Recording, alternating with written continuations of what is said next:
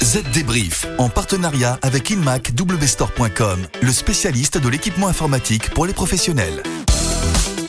Bonjour à tous et bienvenue pour un nouvel épisode du Z Débrief, votre podcast sur l'actualité de la transformation numérique. Bonjour Estelle. Bonjour David, bonjour à tous. Cette semaine, on revient sur la toute dernière édition du Mobile World Congress qui s'est tenue au début du mois à Barcelone. Après deux années de pandémie, quelles sont les tendances de la mobilité? À la une aussi, ces fuites qui nous révèlent le fonctionnement interne d'un groupe de pirates qui utilisent un ransomware. Leur vie est parfois assez morose, vous l'entendrez. On parlera aussi des usines de Shenzhen en Chine qui ont été arrêtées la semaine dernière une nouvelle fois, faisant craindre un arrêt de la production d'iPhone. Le chiffre clé de la semaine concernera les dépenses de cloud computing et de la nécessité de mettre en place des actions de FinOps afin de réduire la facture. On vous donnera aussi quelques conseils pour améliorer votre productivité en utilisant le smartphone dernier né de Samsung, le Galaxy S22 Ultra. Et pour finir, Marine Loust de la rédaction de ZDNet nous fera découvrir une véritable bibliothèque d'Alexandrie contemporaine et devinez quoi, elle est en ligne. Allez, le Z débrief, c'est parti. Les dernières infos. Commençons donc par cette grande messe annuelle de la mobilité euh, mise à mal par la pandémie.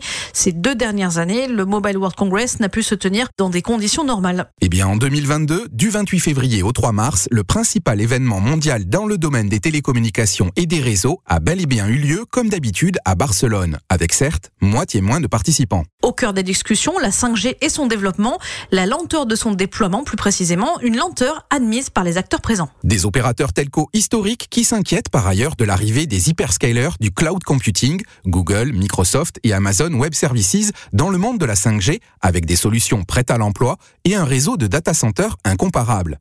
De quoi souligner l'urgence pour les opérateurs télécoms de définir des stratégies pour faire face à cette nouvelle concurrence. Car le vainqueur dans cette affaire sera celui qui combinera un cloud, un réseau et des capacités de services intégrés.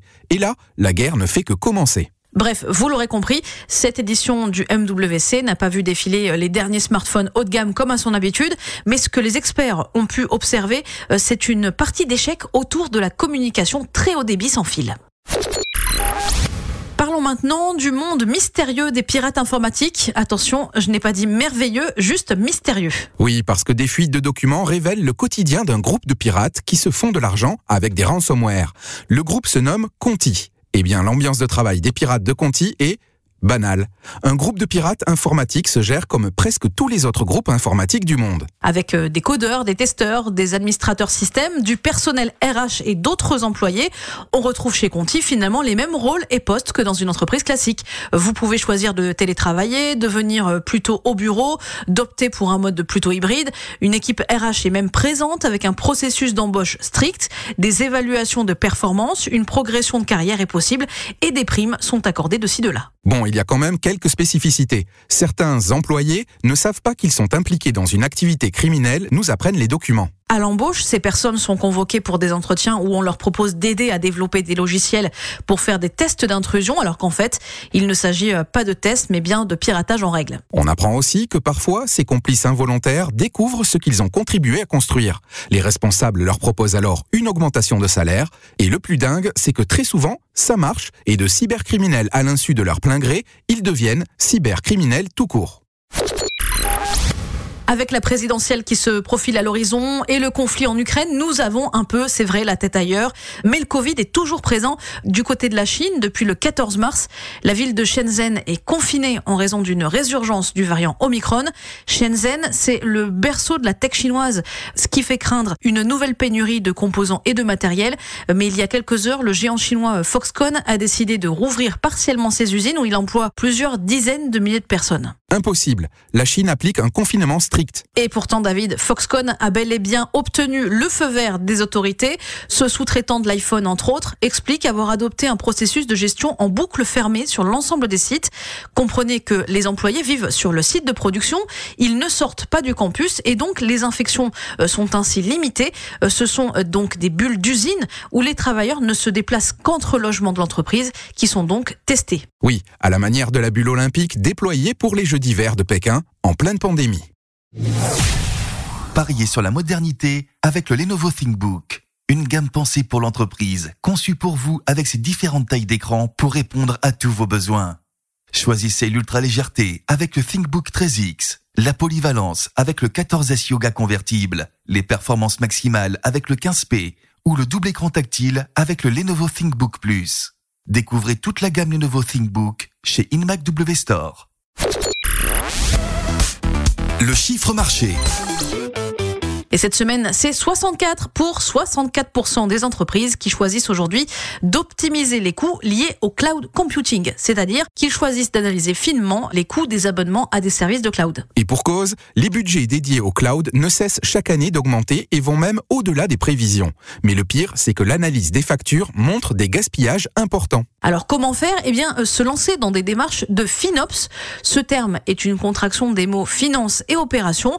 Le plus souvent, ce sont des équipes de la DSI, euh, des équipes FinOps qui sont créées pour euh, évaluer les mesures d'optimisation et la valeur du cloud computing. L'automatisation est aussi un outil clé pour optimiser les coûts du cloud, affirment les experts. Cela permet par exemple d'arrêter le fonctionnement des charges de travail dans le cloud après les heures de travail.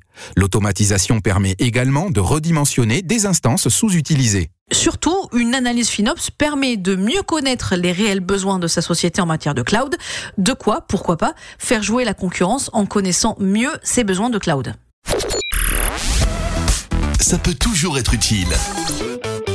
Notre chronique pratique de la semaine est dédiée cette fois-ci au smartphone Galaxy S22 Ultra, le dernier né de Samsung. Ce petit bijou est doté d'un superbe écran, d'un appareil photo très précis, mais aussi d'un stylet nommé S Pen.